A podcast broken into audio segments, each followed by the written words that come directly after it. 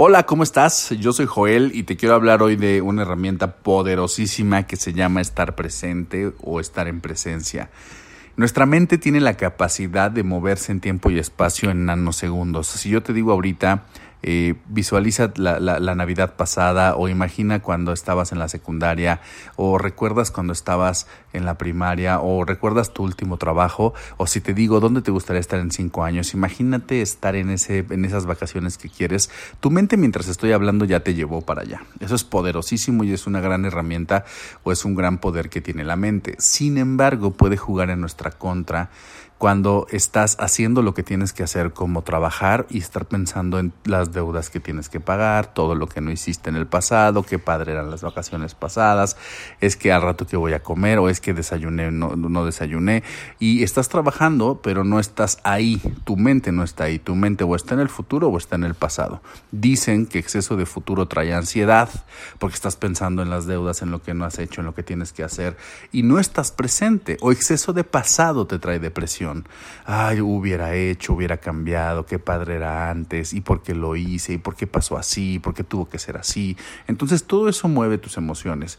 Y acuérdate que al mover tus emociones, mueves tus decisiones, y al mover tus decisiones, pues cambian tus resultados. Por eso es que vivir en presente te da paz, te da felicidad, pero ¿qué crees? Es una decisión. Cuando yo decidí que de ahora en adelante iba a vivir en presente y si estoy con mis hijos, estoy con mis hijos. Si estoy comiendo, estoy disfrutando cada bocado.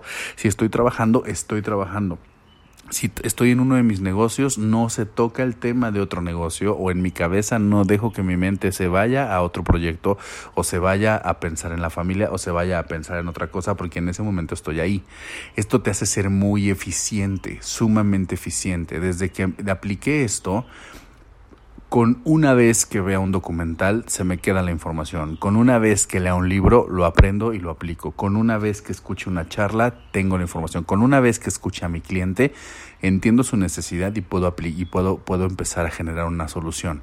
Es decir, es, es una herramienta de eficiencia que te va a dar mucha paz y mucha felicidad. ¿Cómo puedes trabajar tu presencia cachándote? Cáchate, que estás haciendo algo y de repente dices, ya estoy pensando en el futuro, ya estoy pensando en el, en el pasado, para, dile a tu mente alto y comienza otra vez y disfruta lo que estás haciendo en ese momento.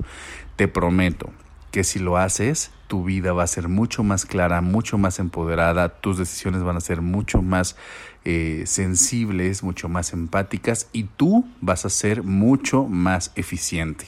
Ese es el tip chingón de hoy. Yo soy Joel, te mando un abrazo. Saludos.